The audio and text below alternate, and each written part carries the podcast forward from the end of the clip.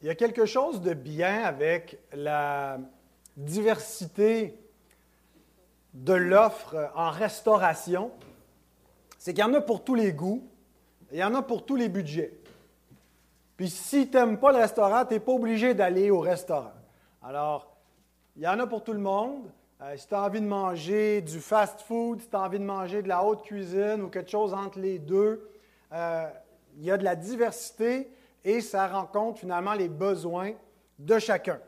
Il y a beaucoup de gens qui voient la diversité au niveau des églises et des différents cultes d'adoration, un petit peu comme la diversité en restauration. Il y en a pour tous les goûts.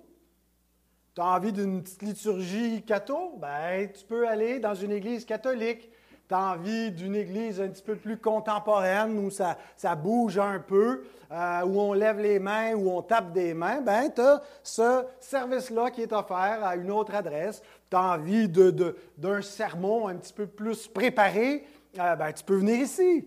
Euh, il y en a pour tous les goûts. il y en a qui voient les choses, la diversité des cultes et des églises et de la variété, un peu comme on verrait la restauration. Et d'une certaine façon, c'est vrai qu'il peut y avoir une différence de qualité. Bon, il existe du fast-food, euh, il existe des endroits où tu vas te nourrir, mais tu vas avoir encore faim. Euh, comme dans les restaurants VG, par exemple. On est allé manger la semaine passée dans un restaurant VG, puis tu sors de là, puis tu n'es comme pas comblé. Euh, et y a des endroits, donc, euh, avec une certaine variété. Mais il y a une erreur, par contre, qu'il ne faut pas faire avec la comparaison entre un lieu de culte et les églises, c'est de réfléchir à cette différence-là comme si c'était, premièrement, en termes de clientèle.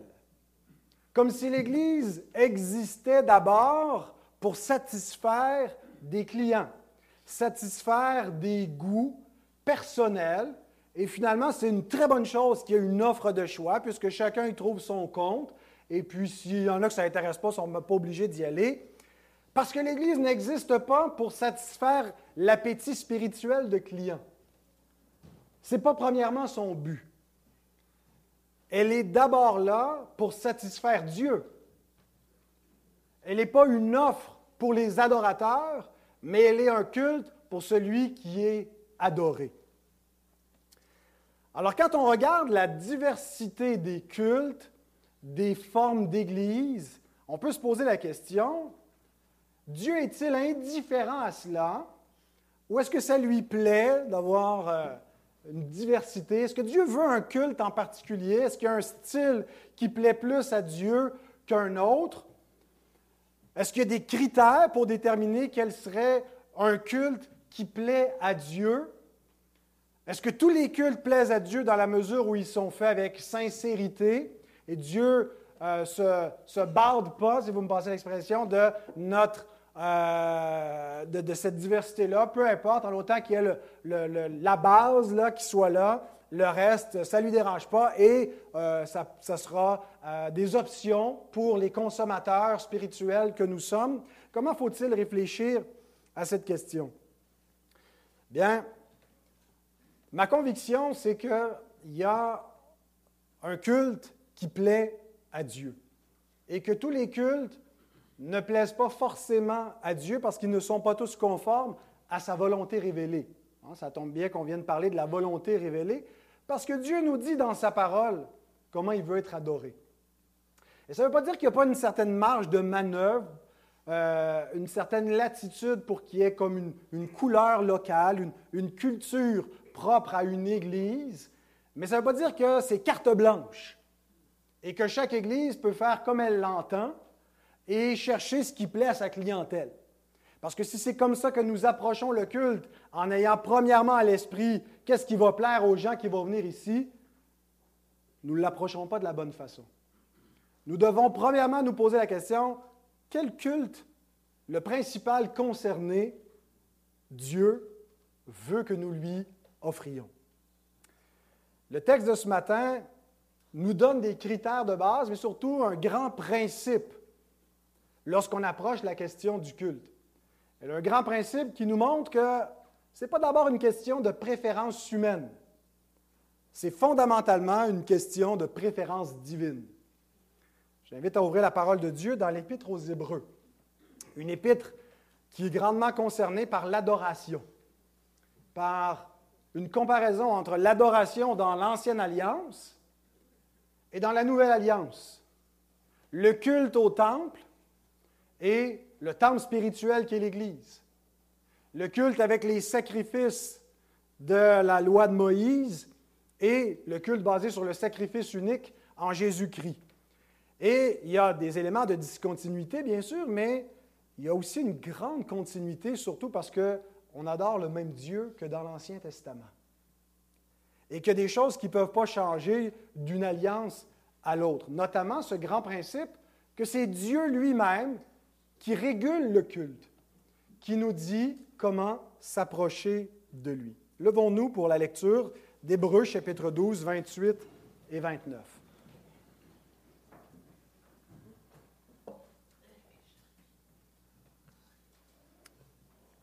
C'est pourquoi, recevant un royaume inébranlable, montrons notre reconnaissance en rendant à Dieu un culte qui lui soit agréable, avec piété et avec crainte, car notre Dieu est aussi un feu dévorant. Seigneur notre Dieu, nous, euh, nous sommes réunis ce matin à ton appel, à ta sainte convocation, pour te rendre un culte, Seigneur, et nous te prions que ce culte puisse être agréable. C'est par Christ que nous t'offrons nos prières, nos louanges, et c'est par sa médiation vivante que nous nous approchons de toi, un Dieu saint, qui est un feu dévorant. Pour, Seigneur, surtout, t'écouter, écouter ce que ta parole a à nous dire.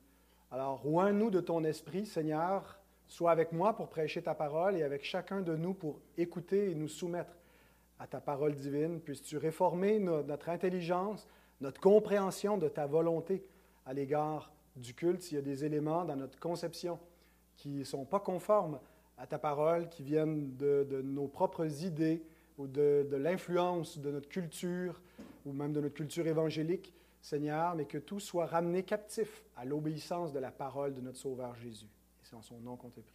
Amen. Voici euh, notre plan pour ce matin, nos deux points. On a un petit point, parce qu'on va passer un peu moins de temps, et le deuxième point, on va passer un petit peu plus de temps. Donc, l'adoration est la seule réponse appropriée à la rédemption. C'est la chose qui nous est dite au début de ce texte-là parce qu'on a eu la rédemption, quelle devrait être notre réponse? La seule réponse appropriée, c'est l'adoration. L'adoration appropriée doit suivre la révélation seule. Maintenant, ce n'est pas n'importe quelle adoration qui fait l'affaire. Dieu ne va pas se contenter de n'importe quel culte, mais il nous, il nous donne des paramètres pour lui rendre un culte qui lui soit agréable. L'adoration, donc, est la seule réponse appropriée à la rédemption. Il est important dans la vie d'apprendre à exprimer de la gratitude. C'est ce qu'on enseigne à nos enfants, les élevant. On leur enseigne à dire merci, à dire s'il vous plaît. Euh, s'il n'y a pas ces formules de politesse, on les reprend. Euh, on n'obtempère pas avec leurs demandes si ça fait défaut. On veut cultiver la gratitude parce qu'on sait qu'une chose qui est naturelle à nos cœurs, c'est l'ingratitude, la plainte. Alors il faut nourrir et entretenir la gratitude. Et généralement, la gratitude s'exprime en proportion d'un bienfait qui est reçu. Alors, si je vous demande un simple service, on est assis à la table, je dis Est-ce que tu pourrais me passer le sel? Je ne vais pas me confondre en exclamations de remerciement pendant des heures, ça ne correspond pas. Mais si je ne dis pas merci, je suis un peu impoli. Donc, un simple merci pour un simple service devrait suffire à exprimer toute la gratitude qui devrait euh, être donnée en reconnaissance d'un simple service. Mais si, plus qu'un simple service, si tu me donnes toute ta journée euh, pour me rendre service, pour travailler à mes côtés, ou plusieurs journées avec la sueur euh, pour m'aider à faire une tâche, et que je fais juste te dire un petit merci sur le fly, ben là, peut-être qu'il y a encore là un problème de disproportion entre le, bienfait reçu et la gratitude exprimée, n'est-ce pas? Il va falloir un peu plus de remerciements, une expression plus abondante et peut-être aussi une promptitude pour rendre l'appareil. Parce que la gratitude devrait être manifestée pas seulement dans des mots, mais en action et en vérité. Alors si je suis reconnaissant de ce que tu fais pour moi, ben, je devrais être prêt à le faire en retour. Mais si je reçois de ta part quelque chose qui est impayable, tu me sauves la vie, tu me donnes un organe, un rein que j'ai besoin pour, pour survivre, euh, tu, me, tu, me, secours in extremis, ou tu me délivres d'une dette que je ne pouvais pas payer ben, avec une, une somme euh, euh, importante d'argent, ben là, j'ai une gratitude qui va être perpétuelle. Je devrais toujours me souvenir de la faveur qui m'a été accordée et d'entretenir toujours une reconnaissance à ton égard. Maintenant, quelle reconnaissance devons-nous à Dieu pour le don de son Fils et de tout ce qui vient avec ce Fils? Le don de son Fils donné pour des pécheurs, des impies, donné pour être maudit sous la colère de Dieu à cause de mon péché. Ce Fils par lequel Dieu m'accorde son pardon et m'accorde la vie éternelle. Quel genre de gratitude, quel genre de reconnaissance devons-nous à Dieu pour ce salut? Une reconnaissance éternelle dont nous ne pourrons jamais épuiser l'expression de gratitude qui doit être exprimée. C'est intarissable et c'est pour ça que notre adoration, bien qu'elle commence sur terre, ne va pas s'achever sur terre, va être une louange éternelle. C'est l'une des choses que nous allons continuer à faire, certainement pour l'éternité, c'est d'adorer Dieu et de le glorifier pour la vie éternelle dont nous jouirons éternellement. Donc, la rédemption amène l'adoration. L'adoration est la seule réponse appropriée à la rédemption. Et réalisons aussi que c'est seulement par la rédemption que nous pouvons offrir notre adoration. Parce que c'est par la, la, médiation de Jésus, notre Rédempteur, que nous pouvons offrir cette adoration qui est agréée. Dieu n'agrée pas d'adoration qui ne passe pas par la médiation de Jésus. Alors notre reconnaissance ou l'expression de notre reconnaissance commence sur la terre. Et elle se manifeste en particulier par le culte dominical dans un jour qui est consacré à l'adoration. Le jour du Seigneur, pour rendre le culte du Seigneur. Le verset 28, relisons. C'est pourquoi, recevant un royaume inébranlable, montrons notre reconnaissance en rendant à Dieu un culte qui lui soit agréable avec piété et avec crainte. D'abord, j'attire votre attention sur le c'est pourquoi. Une, relation logique entre ce qui vient d'être dit avant et ce qui est dit avant que ce soit dans le contexte immédiat des, versets qui précèdent au chapitre 12, ou dans le contexte global de tout ce qui a été dit depuis le chapitre 1 jusqu'au chapitre 12, il est question du salut en Jésus-Christ dans la nouvelle alliance, qui est la rédemption accomplie et achevée en contraste avec la rédemption préliminaire ou qui était plutôt le, culte, qui était l'ombre de la réalité à venir, qui, était, qui pointait vers le salut en Christ dans l'Ancienne Alliance. Mais donc, tout ce qui est dit avant, c'est une description du salut en Jésus-Christ dans la Nouvelle Alliance et qui est résumé ici comme la réception d'un royaume. Nous avons reçu un royaume nous appartenons à un royaume. Un royaume où ceux qui habitent ce royaume ont la vie éternelle. Et l'auteur nous dit que recevant un tel royaume, qui est notre salut en Christ, nous devons manifester notre reconnaissance, que c'est la seule réponse qui est appropriée. On ne peut pas être indifférent, on peut pas, si on a vraiment reçu ce royaume-là, on ne peut pas rester de glace ou froid ou dire ben, j'ai mieux à faire que d'adorer Dieu. Euh, un racheté est un adorateur. C'est la réponse manifeste. Mais ici, il n'est pas simplement question d'un culte privé, d'un culte personnel.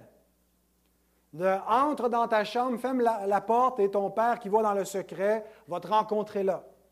Je pense que dans ce contexte ici, il y a des indices qui nous montrent qu'il est question du culte public, du culte en Église, du culte alliantiel, dominical, du peuple de Dieu dans lequel nous participons.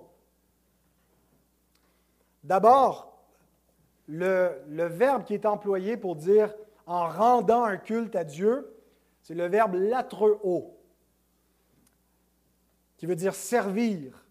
Et euh, il y a les mots de même famille tirés du verbe latreo, comme liturgia en grec, qui ressemble beaucoup à liturgie. Donc on parle d'un culte liturgique, pas juste d'un culte un peu spontané, personnel, mais d'un culte où il y a un service une liturgia, c'est-à-dire un ordre liturgique, public, qui est établi. Et partout où on retrouve ce, verbe-là, ou les mots de même famille que latreo ou liturgia, il est question du culte régulé par l'Ancienne ou par la Nouvelle Alliance dans l'Épître aux Hébreux. Le culte déterminé par Dieu un autre indice, c'est qu'il est question ici de rendre un culte à la première personne du pluriel. Ce n'est pas euh, simplement euh, ton culte, mais rendons un culte ensemble. C'est un culte en commun. donc, on a déjà un indice que négliger le culte dominical, c'est négliger l'expression de la gratitude voulue par Dieu. Es-tu reconnaissant pour ton salut? Es-tu reconnaissant pour le pardon de tes péchés? Maintenant, qu'est-ce que Dieu attend de toi? Beaucoup de choses dans sa volonté révélée, où tu vas vivre comme un sacrifice vivant, mais ici spécifiquement, ça inclut le culte avec l'Église. Ce n'est pas une option, c'est un commandement divin.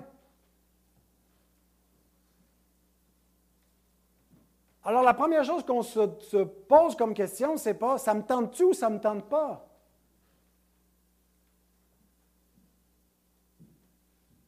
Nous le devons à Dieu par gratitude pour la rédemption.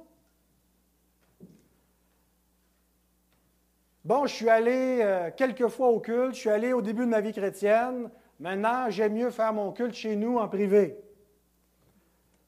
Le verbe est aussi conjugué au présent actif. Une autre indication que c'est quelque chose qui va être continuel. On n'aura jamais épuisé, comme je l'ai dit juste à l'instant, la reconnaissance qui est due à Dieu. C'est quelque chose qui va continuer. Rendons et rendons continuellement ce culte commun au Seigneur en reconnaissance pour le salut. Maintenant, notez ce qu'il ajoute tout de suite après. Il ne dit pas simplement de lui rendre un culte, mais de lui rendre un culte agréable. Comment on fait ça? Comment est-ce qu'on sait qu'un culte est agréable à Dieu? L'intuition, j'ai l'impression, de beaucoup de chrétiens, c'est que si on est sincère, c'est agréable à Dieu. Dieu ne veut pas euh, quelque chose qui est, ostentatoire, euh, qui est fauné, qui est prescrit. Il veut quelque chose qui vient du cœur, qui est vrai. Amen. Dieu veut que ça soit vrai, mais il ne faut pas faire l'association que vrai inclut spontané ou selon ma volonté. Parce qu'il y a un danger que dans la recherche de la sincérité, on ne cherche pas premièrement un culte qui est agréable à Dieu, mais un culte qui est agréable à moi. Parce que la façon que j'aime rendre mon culte fait que je suis sincère en le rendant. Alors là, je ne suis plus en train de me dire qu'est-ce qui est agréable à Dieu, mais qu'est-ce qui me rend sincère, donc qui m'est agréable, parce que si ce n'est pas agréable, je ne suis pas sincère en le faisant.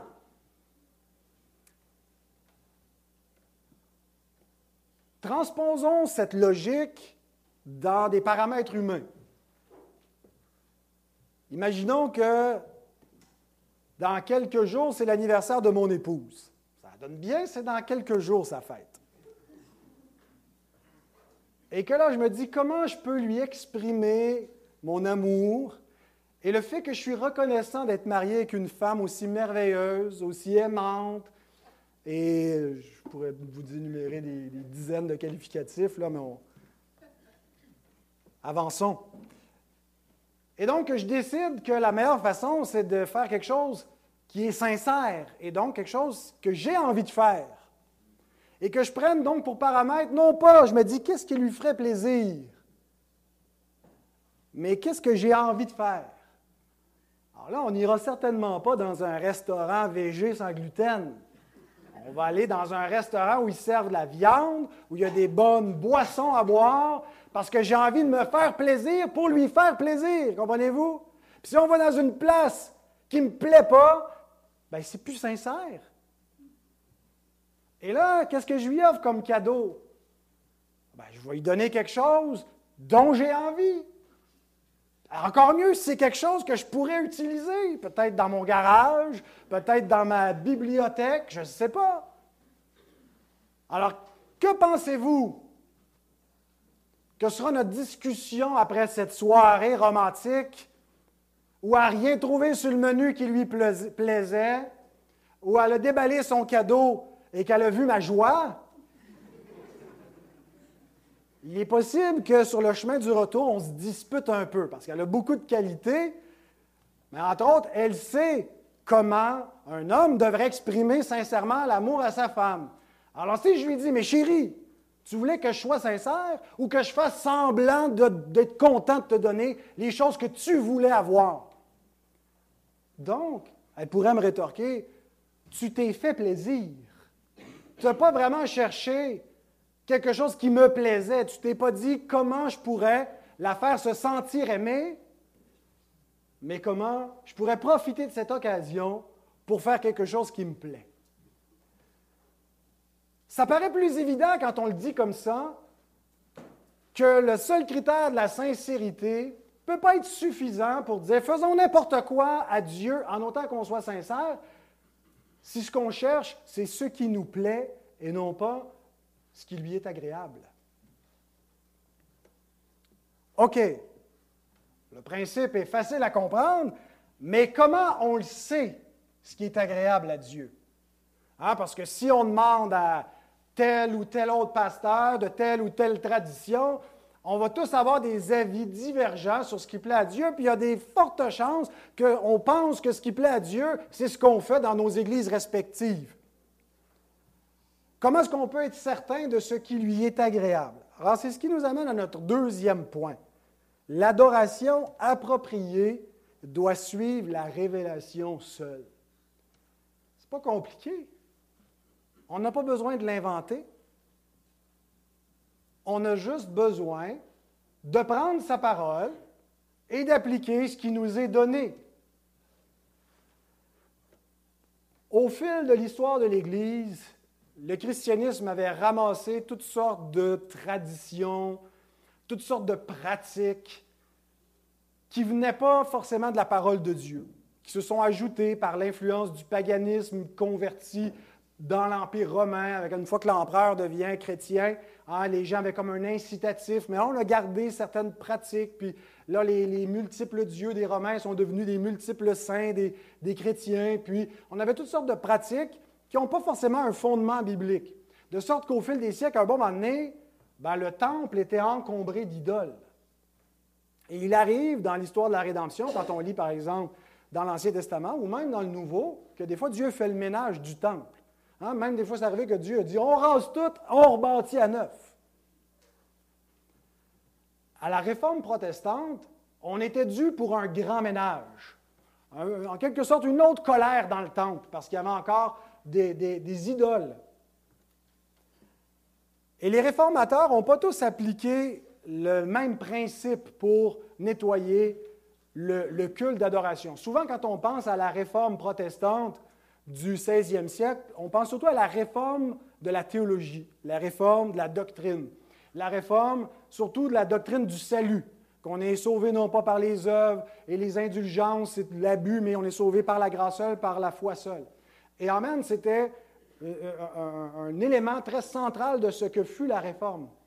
Mais un élément peut-être qui est moins connu, surtout dans les milieux évangéliques, c'est que la réforme s'est beaucoup attardée aussi à réformer le culte, à la réforme de la liturgie, du service public rendu à Dieu.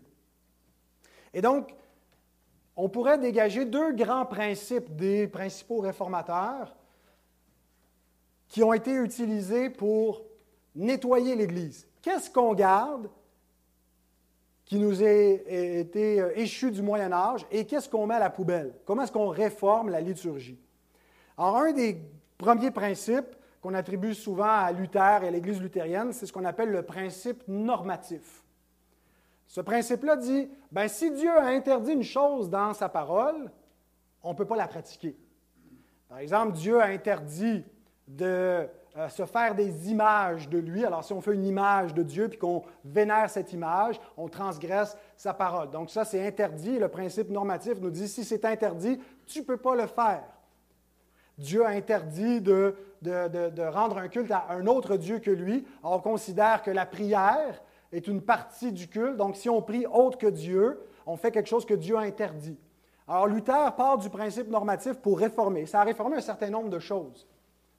Du côté de, Calvin et de la, réforme réformée, on a appliqué ce qu'on appelle le principe régulateur. Le principe régulateur, c'est si une chose n'est pas exigée, elle est interdite. Donc, ce n'est pas suffisant que Dieu euh, n'ait pas interdit quelque chose pour dire on peut le faire. Dieu n'a pas interdit, par exemple, de brûler des lampions.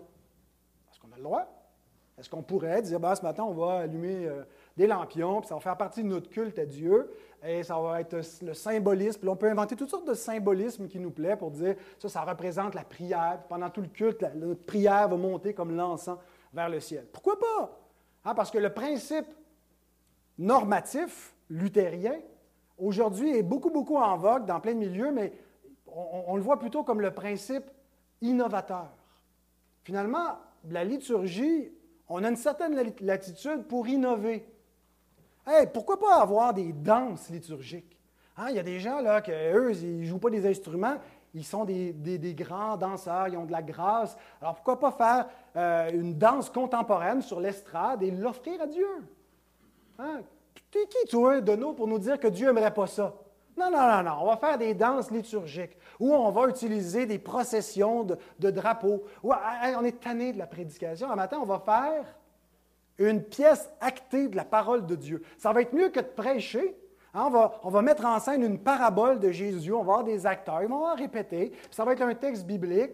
Puis ça va être bon. Les gens vont aimer ça. Puis Dieu va aimer ça. Parce que c'est sa parole qu'on va mettre en théâtre. Donc, le principe normatif, c'est un principe qui permet l'innovation, parce que Dieu n'a pas interdit de faire des pièces de théâtre, n'a pas interdit de faire des danses. Même dans l'Ancien Testament, on voit quelques petites danses là, qui sont faites euh, par David, entre autres. Pourquoi pas?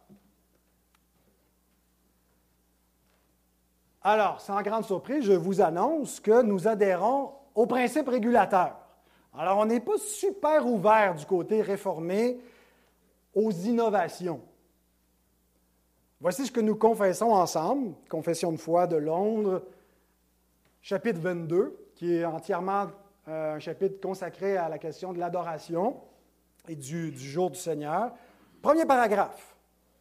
Quant à la manière de lui rendre un culte, c'est Dieu lui-même qui l'a ordonné et précisé par sa volonté révélée, de sorte qu'aucun culte ne peut lui être rendu selon l'imagination et les méthodes des hommes.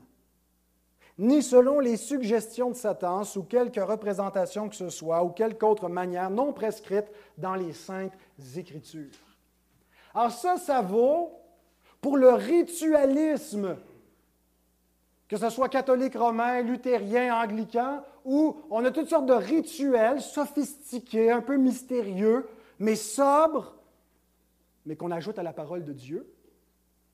Et tout le flofla évangélique contemporain, de pièces de théâtre, de trucs euh, euh, spontanés, attrayants pour les foules. Autant différents que sont ces deux cultes, ils reposent sur le même principe. Ce sont des innovations humaines qui n'ont pas été prescrites par la parole de Dieu. Certaines qui ont passé un peu l'épreuve du temps au fil des traditions, d'autres qui sont des traditions récemment inventées, mais des cultes rendus selon l'imagination des hommes et non pas prescrits et gouvernés et régulés par la parole de Dieu. Au-delà de la théologie réformée, au-delà du principe régulateur du culte, ce principe-là est un principe biblique. Et cette théologie-là, elle est directement dans le texte que nous avons lu ce matin. Regardons de plus près les trois mots qui sont annexés au fait qu'il faut rendre un culte à Dieu. Le premier mot, c'est le mot agréable. Ce n'est pas un adjectif en grec, c'est un adverbe, euarestos. Donc, ça se rapporte à l'action qui est faite. Ça décrit la manière de rendre un culte à Dieu.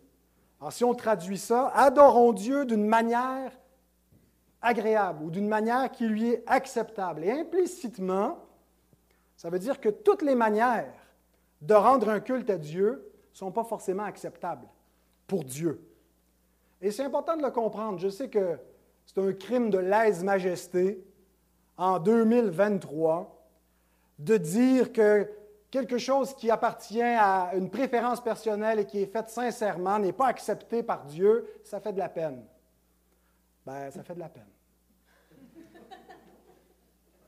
Mais Dieu n'accepte pas toutes les façons juste parce que nous, ça nous plaît. Parce que pour lui être agréable, notre culte doit être caractérisé par les deux autres mots qui suivent. L'autre mot, c'est avec piété. Eulabeia. Et c'est quoi la piété? C'est un mot général en français qui nous parle du respect envers Dieu, euh, du respect envers les différents devoirs religieux. Mais le mot euh, grec, eulabeia, est employé dans d'autres termes que, dans d'autres contextes, pardon, que la religion ou que le culte. c'est un mot qui a le sens de prendre des précautions ou qui peut vouloir dire avoir de la timidité, de la retenue, de la crainte. Quand on regarde l'étymologie du mot, il est formé par le préfixe e, qui veut dire bon, bien, conforme à, et le verbe lambano, qui veut dire recevoir. Donc, e lambano, e labeias, qui veut dire recevoir, prendre. Donc, la précaution, c'est de prendre ce qui est conforme, de recevoir ce qui est prescrit par la parole. Et c'est un mot, donc, qui, même s'il n'est pas exclusivement dans le vocabulaire ancien utilisé dans le contexte religieux pour être associé à l'idée de piété, il est principalement dans l'Écriture utilisé de cette façon-là. Je vous cite le lexique euh, Bidag, qui sont les, quatre lettres des, auteurs euh, de ce lexique-là, qui demeure un peu la norme depuis euh, plus que les 50 dernières années. Il écrit Le sens premier est lié à l'exercice de la prudence. En traitant avec le monde transcendant, il faut être particulièrement prudent pour ne pas offenser les divinités, d'où le sens de révérence, piété. Donc, même chez les, chez les Grecs, chez les Romains, ils ont cette idée qu'il ne faut pas offenser les dieux. Alors, l'idée de Eulabéa, c'est on s'approche d'eux avec une sorte de prudence. Dans notre littérature, il s'agit probablement uniquement de la crainte révérencieuse en présence de Dieu, de la crainte, la frayeur. Mais ça, c'est la traduction du mot ah en, anglais. Hein, le ah, c'est l'émerveillement de Dieu. Parce qu'il n'y a rien qui est plus sublime que Dieu. Hein, des fois, on est émerveillé quand on contemple un, coucher de soleil ou une scène grandiose, une montagne impressionnante, un sommet Mais la chose créée ne peut pas dépasser, transcender le Créateur. Dieu est infiniment plus grand et plus glorieux. Dieu est plus sublime que tout. Et en même temps, il n'y a rien de plus dangereux que de s'approcher de Dieu. Une fois que le péché entre dans le monde, Dieu met des chérubins glorieux qui agitent une épée flamboyante qui bloque l'accès à sa présence. L'homme est chassé de la montagne. Et on dit, qui pourra monter, qui pourra s'élever sur la montagne de Dieu? Qui peut venir en sa présence? Dieu dit à Moïse, laisse pas Aaron entrer ici comme il veut de l'autre côté du voile, parce que je vais apparaître de l'autre côté. Et il va mourir s'il rentre ici n'importe comment. Parce que c'est dangereux d'entrer devant un Dieu saint quand on est un pécheur. Donc, conséquemment, il faut avoir un culte avec prudence. C'est ce que veut dire le mot piété. Pas n'importe comment. Et c'est pour ça qu'il ajoute tout de suite le mot crainte, avec crainte, qui est le mot déos, qui nous parle d'un effroi mélangé de respect, mélangé de contemplation. Donc le, mot piété, eulabéa, nous parle d'une prudence au niveau de nos actions. Rentre pas ici n'importe comment, là. Il y a une façon de faire devant un, Dieu saint. Et le mot déos nous parle de notre disposition intérieure au niveau des émotions. Il y a quelque chose qui me dit que la prolifération des cultes désinvoltes où on a l'impression d'être dans le salon du gars parce qu'il est assis sur son couch avec une tasse de café pour nous raconter des histoires. Ou j'ai vu une autre scène une bonne fois où c'est un pasteur qui, pendant qu'il fait son sermon, il est en train de se faire tatouer. Un tatou chrétien, j'imagine, pour montrer aux gens qu'on a la liberté chrétienne, puis qu'on euh, n'est pas sous des pharisiens qui devraient euh, épier notre liberté, puis on fait à peu près ce qu'on veut. Il y a quelque chose qui me dit que ce n'est pas un crainte qui est fait, un culte pardon, qui est fait avec prudence et avec crainte. Qu'il y a une espèce de, d'attitude irrévérencieuse dans ces approches-là, désinvolte, qui ne se soucie pas de la gloire et de la sainteté de Dieu devant lequel les chérubins glorieux, qui ne sont pas des créatures déchues comme nous, se voilent parce qu'il est saint, saint, saint. Nous, on a comme oublié devant qui on était. On pense à nos clients. Qu'est-ce qu'ils vont... Ils vont-tu trouver ça cool? Ils vont-tu revenir? Ils vont-tu aimer la musique? La crainte de l'homme qui anime et non pas la crainte de Dieu. Euh, je ne vous dis pas qu'il faudrait rentrer ici avec terreur, en grelottant de peur. Mais nous devrions rendre un culte à Dieu en ayant premièrement conscience de sa présence.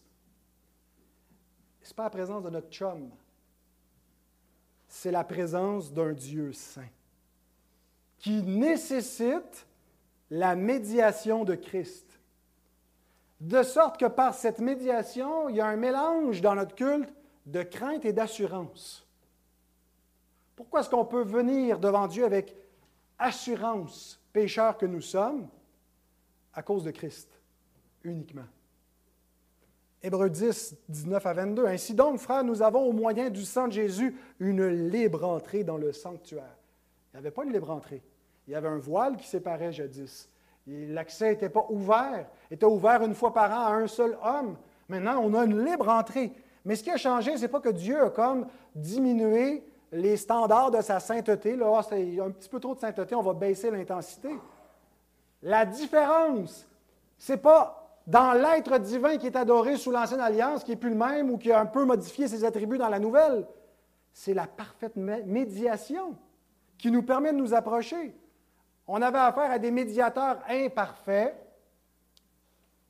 Maintenant, on a affaire à un médiateur saint, parfait, qui nous donne un accès, qui nous sanctifie par la route nouvelle et vivante qu'il a inaugurée pour nous au travers du voile, c'est-à-dire de sa chair. Et nous avons un souverain sacrificateur établi sur la maison de Dieu. Approchons-nous donc avec un cœur sincère, dans la plénitude de la foi, les cœurs purifiés d'une mauvaise conscience et le corps lavé d'une eau pure.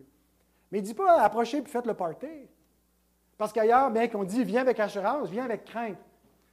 Ça nous paraît peut-être paradoxal, mais ça va ensemble. Parce que vous savez quoi?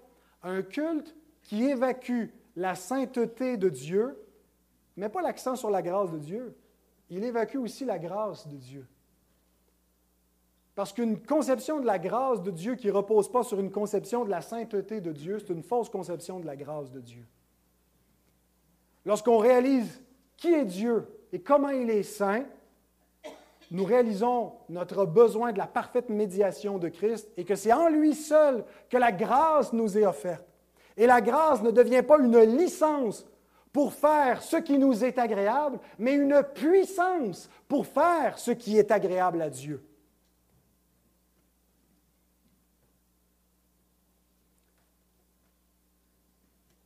L'adoration, mes amis, c'est l'activité la plus sainte, la plus sacrée que nous faisons. Nous ne la faisons pas seuls. C'est un rendez-vous hebdomadaire que nous avons ensemble pour adorer notre Dieu, celui à l'image duquel nous sommes faits, où nous le rencontrons en esprit en vérité, où Dieu nous parle, où nous lui répondons. C'est le meilleur rendez-vous de votre semaine, de ma semaine. Nous nous exprimons comme David, je suis dans la joie quand c'est le temps d'aller rencontrer mon Dieu avec son peuple en suivant ses ordonnances. Et la dernière image qui est donnée au verset 29 est déterminante et concluante pour réunir tous ces éléments-là ensemble. Et remarquez la, la, relation qui est donnée entre les deux versets avec la conjonction de coordination, car que j'ai mis en majuscule pour mettre l'accent sur ce lien-là. Pourquoi est-ce qu'on doit lui rendre un culte qui est agréable avec piété ou avec prudence et avec crainte? Car notre Dieu est aussi un feu dévorant. La raison qui explique pourquoi l'adoration doit être faite avec sainteté, c'est en raison de qui Dieu est et de ce que Dieu est. L'auteur ici nous cite un, verset de l'Ancien Testament, Deutéronome 4, 23-24. Veillez sur vous, afin de ne point mettre en oubli l'alliance que l'Éternel, votre Dieu, a traitée avec vous, et de ne point vous faire d'image taillée, de représentation quelconque que l'Éternel, ton Dieu, t'a défendu. Car l'Éternel, ton Dieu, est un feu dévorant, un Dieu jaloux. Voyez-vous, mes frères, mes sœurs, Dieu ne considère pas l'adoration comme un menu à la carte, où chacun y trouve son compte. Prends ce qui te plaît. Dieu veut que notre appétit, Dieu veut que ce que nous prenions soit selon sa volonté. Il veut que nos préférences correspondent aux siennes, que notre notre amour de l'adoration soit calqué sur ses ordonnances à lui. Et Dieu garde jalousement le culte qui lui est rendu. Je ne sais pas comment on peut penser en lisant les pages de l'Écriture sainte que Dieu traite légèrement le culte qui lui est rendu. Comme si on pouvait réinventer ça à souhait, mettre ça à notre sauce et en faire ce qu'on veut. Avez-vous remarqué que l'adoration, elle est régulée dans la loi morale de Dieu? Dans le premier commandement qui nous dit qui adorer, dans le deuxième commandement qui nous dit comment l'adorer ou comment ne pas l'adorer, et dans une foule d'autres commandements positifs qui ne sont pas la loi morale comme telle, qui sont des commandements relatifs soit à l'ancienne, soit à la nouvelle alliance, mais qui déclinent pour nous, dans tel ou tel contexte d'alliance, comment l'adoration va être appropriée vis-à-vis de ce Dieu unique que tous les hommes doivent adorer.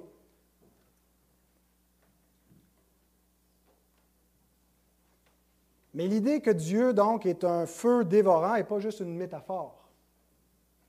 Quand Dieu dit cela dans Deutéronome 4, 24, il rappelle un épisode tragique qui s'est produit pendant la période où Israël était au désert avant de rentrer dans la terre promise. Regardez la correspondance. Je remets ces deux versets. L'Éternel, ton Dieu, est un feu, Eish, en hébreu, dévorant, akal. On a exactement les deux mêmes mots à proximité dans l'épisode de Nadab et Abihu. Les fils d'Aaron, Nadab et Abihu, Lévitique 10, 1 et 2, prirent chacun un brasier. Qui sont Nadab et Abihu? Les fils du premier souverain sacrificateur qui a été établi par Dieu pour mettre en ordre le culte qui allait être rendu à Dieu sous l'Ancienne Alliance. Donc, les premiers qui reçoivent, qui sont comme les successeurs du patriarche Aaron, leur père, et qui doivent donc apprendre comment on s'approche de Dieu, comment on fait la médiation entre Dieu et son peuple? Tout ça était bien régulé. Les ordonnances sont précises. C'est leur ordination, première journée où ils officient pour s'approcher de Dieu. Ils prirent chacun un brasier, mirent du feu et posèrent du parfum dessus. Ils apportèrent devant l'Éternel du feu étranger, ce ne leur avait point, ce qu'il ne leur avait point ordonné. Alors le feu, ai sortit de devant l'Éternel et les consuma à Cal. Ils moururent devant l'Éternel. Du feu brûlant. Quel était le problème? Le problème, c'est qu'ils ont appliqué le principe normatif et non pas le principe régulateur. Ils n'ont pas amené du feu interdit par Dieu, mais du feu étranger. Quoi, c'est du feu étranger? C'est du feu interdit? Non, non, non, non, non. Regardez, le texte nous dit que c'est quelque chose qui ne leur avait point ordonné. Il ne leur a pas commandé positivement ce feu-là. Il n'y avait pas besoin de leur interdire. Dieu dit dans sa parole, t'ajoutes rien, tu retranches rien. T'ajoutes pas. Une petite initiative personnelle, une petite originalité, un peu de créativité, ça ne fera pas de mal. Non, Dieu est un feu dévorant, un feu qui brûle. Ouais, mais ça, c'était dans l'Ancienne Alliance. Ça, c'était avant. Hein? C'était avant la grâce, c'était avant Jésus. Mais moi, je remarque que dans la Nouvelle Alliance, dans un texte où il nous parle de comment rendre un culte à Dieu, c'est cet exemple-là qui est rappelé. Qu'on ne s'approche pas de Dieu n'importe comment, mais on doit avoir une prudence, une crainte, parce que Dieu est un feu dévorant et c'est dit aux adorateurs qui adorent sous la nouvelle alliance par la médiation de Jésus-Christ. OK, bon, mais si Dieu est un feu dévorant, ben pourquoi est-ce qu'il ne dévore pas le feu étranger qui lui est offert dimanche après dimanche depuis des siècles? Où est le feu qui sort de devant l'Éternel pour, consommer et, détruire l'idolâtrie de la messe romaine, par exemple? Pas d'offense à mes amis cathos, là. Mais on pense qu'il y a une petite idolâtrie dans certaines choses qui ont été ajoutées dans ce culte. Ou l'idolâtrie de toutes sortes de sectes chrétiennes qui ont pullulé dans le monde en se détournant de la parole de Dieu, en allant vers des cultes et des feux étrangers. Comment se fait que le feu de Dieu ne descend pas du ciel? Où est-ce qu'il est le feu de Dieu pour détruire l'idolâtrie des églises libérales qui brandissent des drapeaux LGBT, qui modifient la parole de Dieu pour insérer leur credo progressiste en rejetant la parole de Dieu? Où il est le feu de Dieu sur les églises émergentes ou les églises urbaines contemporaines qui font des je ne sais pas quoi pour plaire aux hommes? faut-il conclure que c'était seulement dans l'Ancienne Alliance que le culte était régulé et que Dieu s'assurait qu'on suive la régulation, mais que dans la Nouvelle Alliance, on a la liberté? ma compréhension, c'est que Nadab et Abihu sont des types temporels du jugement eschatologique des serviteurs de Dieu qui s'en vient. Il nous est rappelé que Dieu est un feu dévorant parce que son feu va descendre du ciel pour éprouver l'œuvre de chacun bientôt. Et que ce n'est pas tous les cultes, que ce n'est pas tous les services, que ce n'est pas toutes les églises qui vont subsister dans ce feu-là. 1 Corinthiens 3, 10 à 15. Selon la grâce de Dieu qui m'a été donnée, j'ai posé le fondement comme un sage architecte et un autre bâti dessus. Le fondement de quoi? De l'Église. De l'Église qui sert Dieu, qui sert Dieu en lui rendant un culte, selon ses ordonnances prescrites dans la Nouvelle Alliance, par Christ lui-même et ses serviteurs, les apôtres. Mais que chacun prenne garde à la manière dont il bâtit dessus. Ce n'est pas tout de continuer à bâtir des étages sur l'édifice. Hey, gars, j'ai rajouté 15 étages. Ouais. OK, personne ne peut poser un autre fondement que celui qui a été posé, savoir Jésus-Christ. Or, si quelqu'un bâtit sur ce fondement avec de l'or, de l'argent, des pierres précieuses, du bois, du foin, du chaume, l'œuvre de chacun sera manifestée. Car le jour la fera connaître, parce qu'elle se révélera dans le feu. Et le feu éprouvera ce qu'est l'œuvre de chacun. Pourquoi? Parce que notre Dieu est un feu dévorant. Et n'accepte pas de facto tous les œuvres, tous les services, tous les cultes qui lui sont rendus avec sincérité. Si l'œuvre bâtie par quelqu'un sur le fondement subsiste, il recevra une récompense. Si l'œuvre de quelqu'un est consumée, il perdra sa récompense. Pour lui, il sera sauvé, mais comme au travers du feu. Voilà à quel moment le feu va sortir de devant l'Éternel pour éprouver l'œuvre de chacun. Ça se faisait un petit peu plus ponctuellement dans l'Ancienne Alliance, comme pédagogie pour pointer vers les réalités eschatologiques célestes à venir. Mais on n'est plus dans la pédagogie. On est arrivé à la fin des temps. Et maintenant, Dieu n'intervient pas continuellement, ponctuellement, par des, signes. Il y, a, encore une discipline paternelle dans l'Église de la part de Dieu, mais surtout un rappel que le jugement va commencer par la maison de Dieu. Et qu'on a toutes les instructions dans la parole pour savoir comment servir Dieu. Et qu'on ne peut pas plaider l'innocence. On est peut-être des innocents, mais ce n'est pas un plaidoyer qui va être accepté. Donc, ce feu final, ce n'est pas le purgatoire. Ce n'est pas un feu temporaire dans lequel les gens vont achever leur rédemption. C'est le feu du jugement des saints qui va venir sur tous les saints. Ce jugement n'est pas pour le salut. Ça ne détermine pas si tu vas être sauvé ou perdu, parce qu'il dit il sera sauvé, mais comme au travers du feu. C'est pour les récompenses. C'est qu'est-ce qui va rester de ton œuvre, parce que qu'est-ce qui est éprouvé, ce n'est pas juste général, toute la vie, quoique ça peut être inclus, mais c'est surtout spécifiquement la manière de bâtir l'Église.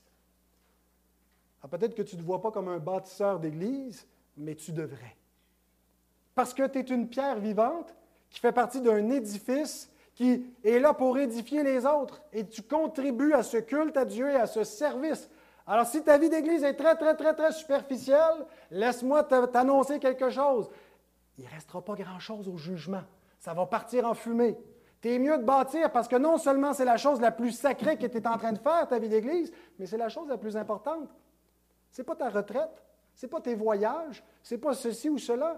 C'est l'œuvre éternelle avec laquelle tu es co-bâtisseur avec le Fils de Dieu qui est l'édification de l'Église, et comme œuvre centrale, c'est le culte qu'on rend à Dieu pour l'édification des saints, pour la conversion des élus.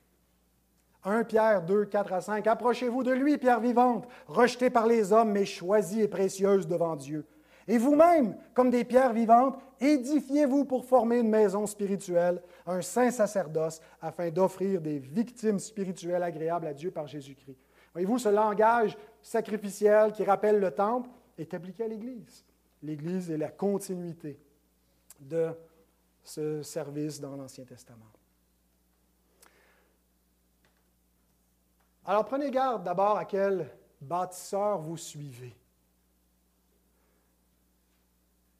Les bâtisseurs, les contremaîtres sur le chantier, c'est un petit peu les pasteurs, les anciens, qui euh, amènent les gens, amènent la foule de chrétiens à bâtir la maison de Dieu de telle ou telle manière, en rendant le culte de telle façon, en orientant l'Église, en accentuant ou en bâtissant de telle ou telle manière. Assurez-vous que vous suivez des hommes fidèles. Vous savez qu'on euh, a bâti nous-mêmes notre maison à Saint-Hippolyte, où vous êtes tous invités cet après-midi pour un excellent barbecue et pluchette de blé. Et des fois, je m'imagine, parce qu'on n'a pas encore fini, ça fait plus que dix ans qu'on l'a bâti, on fait ça par petits bouts. Je me dis, s'il fallait que ça, prenne en feu. Bien, heureusement, j'ai des assurances. Je me dis, ça ne serait pas tout perdu, j'aurais euh, mes assurances, je pourrais rebâtir encore mieux, je ne ferais pas toutes les mêmes erreurs. Mais des fois, on s'imagine hein, tout ce travail perdu, tout cet effort investi, parce que ce n'est pas juste la maison, c'est, l'œuvre que tu as chérie, c'est la sueur que tu as dépensée, c'est le temps investi. Tu dis si ça part en fumée. Mais transposons cela dans une perspective d'éternité. Imaginez tous ces ministères, toutes ces traditions d'Église qui vont partir en fumée. Certaines d'entre elles, ou une grosse partie de ce qu'elles, font parce qu'on pas bâti avec les matériaux voulus par Dieu. Alors, ce que Dieu demande de ses ministres, ce n'est pas qu'ils aient du succès, qu'ils soient populaires, qu'ils soient influents parmi la génération dans laquelle ils habitent, mais qu'ils soient trouvés fidèles. Amen. 1 Corinthiens 4, 1 et 2. Ainsi qu'on nous regarde comme des serviteurs de Christ et des dispensateurs des mystères de Dieu. Du reste, ce qu'on demande des dispensateurs, c'est que chacun soit trouvé fidèle. Donc nous sommes des dispensateurs, en particulier les ministres, qui dispensons les mystères de Dieu par la proclamation de sa parole, aussi par l'administration de la table du Seigneur. Et donc c'est notre responsabilité de faire et d'appliquer les ordonnances selon la parole, parce que c'est la parole de Dieu seul qui régule, et pas notre imagination, pas nos préférences, pas notre tradition, mais la parole de Dieu. Les prochains messages, nous allons voir concrètement comment servir Dieu de manière qui lui est On a posé des principes, mais maintenant concrètement, qu'est-ce qu'on fait dans notre culte? Qu'est-ce qu'on fait dans notre vie d'Église? Rendez-vous dimanche prochain.